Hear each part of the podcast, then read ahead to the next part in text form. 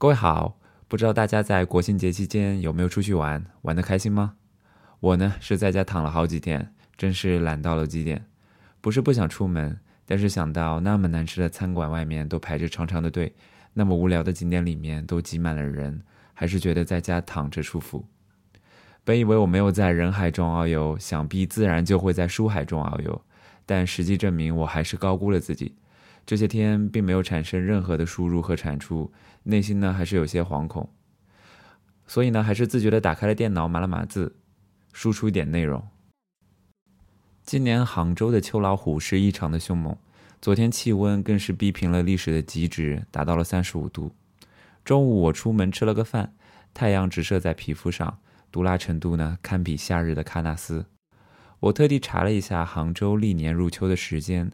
大多是在十月上旬，只有去年呢特殊些，九月二十号就早早入了秋。想到去年的九月末，我在武汉逛湖北省博物馆，就已然要披件外套。十一假期期间呢，在东台看音乐节，下雨淋成了落汤鸡，冷得人直发抖。今年国庆呢虽然热，但这两天打开窗还是能闻到秋天的味道。很难描述秋天到底是什么味道。可能只是不自觉的那种通感吧，将早晚那些凉凉的天气，还有明显变低的太阳角度带来的一些光影的差异，都转移到了味觉上面。秋天呢，本来是收获的季节，有那么多好吃的水果，但通常它不是被人称颂的季节。就拿杭州来说，赞咏西湖的诗句，基本描述的都是春夏之景，偶尔会有冬日的雪景，但绝对不是在秋天。背后的原因是古人悲秋的传统，具体的 feel 可以参考杜甫的《茅屋为秋风所破歌》。秋日的西湖同样风光潋滟，只是与秋季的 feel 不搭。人在秋季会有些荡是自古有之，姑且把它称为自然荡。小的时候，我幼稚的以为秋季的自然荡来自于不可避免的开学、写不完的暑假作业以及与老师的久别重逢。后来大了些，秋季呢也不用开学了，发现还是会荡。仔细分析后得出的结论是：秋季虽然凉爽，但气温一天天的变冷，太阳直射点一天天的变远，白天一天天的变短，情绪很难一天天的保持夏日的躁动。下午看了一部电影，叫《大象席地而坐》，好看，可是丧到了极点。之所以说这部神片丧到了极点，是因为导演胡波在拍完这部电影后没多久，就在小区的楼道中自缢而亡，结束了自己年仅二十九岁的生命。在影片中，导演用了大量的第一人称视角，描绘出底层人民的困境，镜头总是与人物压得很近，再加上暗黑色调，刻意产生出压迫感。影片里的几个主角分别为少年、青年、老年，在处理矛盾时几乎没有一件是正确的方式，并且人物的很多台词是拙劣的、没有逻辑的，却能够让观众真切地了解底层人民的思维和困境。就像影片里描述的满洲里的大象，困在牢笼之中，想要挣脱，却被人用针扎，只能席地而坐。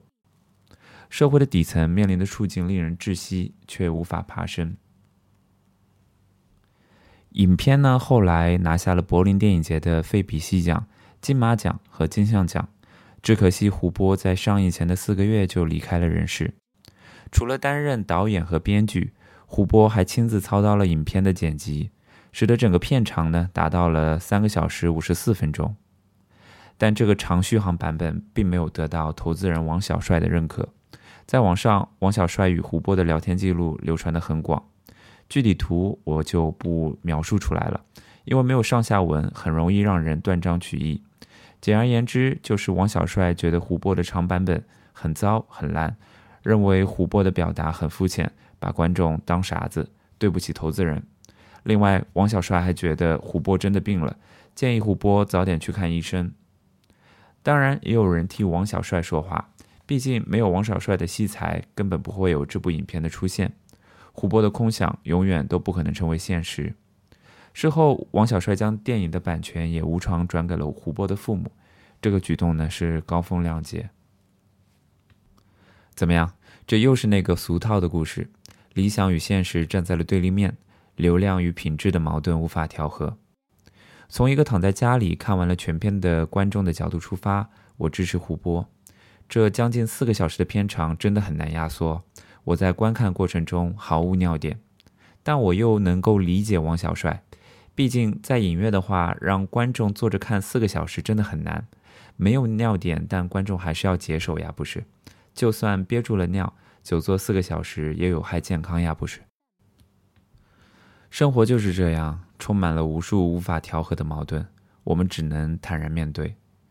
我想到了另外一位很有才华的年轻导演毕赣，在《十三邀》里，许知远问毕赣他笃信什么，毕赣答道他笃信的是朴素的英雄主义。生活中最勇敢的人，其实就是底层的普通人。毕竟，艺术家可以逃遁到艺术里，作家可以逃遁到文学中，科学家可以逃遁到研究里，但普通人无处可逃，只能每天用二十四小时去生活。面对生活的矛盾，我希望自己也能够做一个朴素的英雄。即便一辈子只能默默无闻，即便永远难以腰缠万贯，但只要坚持不懈地去学习。尝试着去爬升，去做一个更好的人，这就是英雄。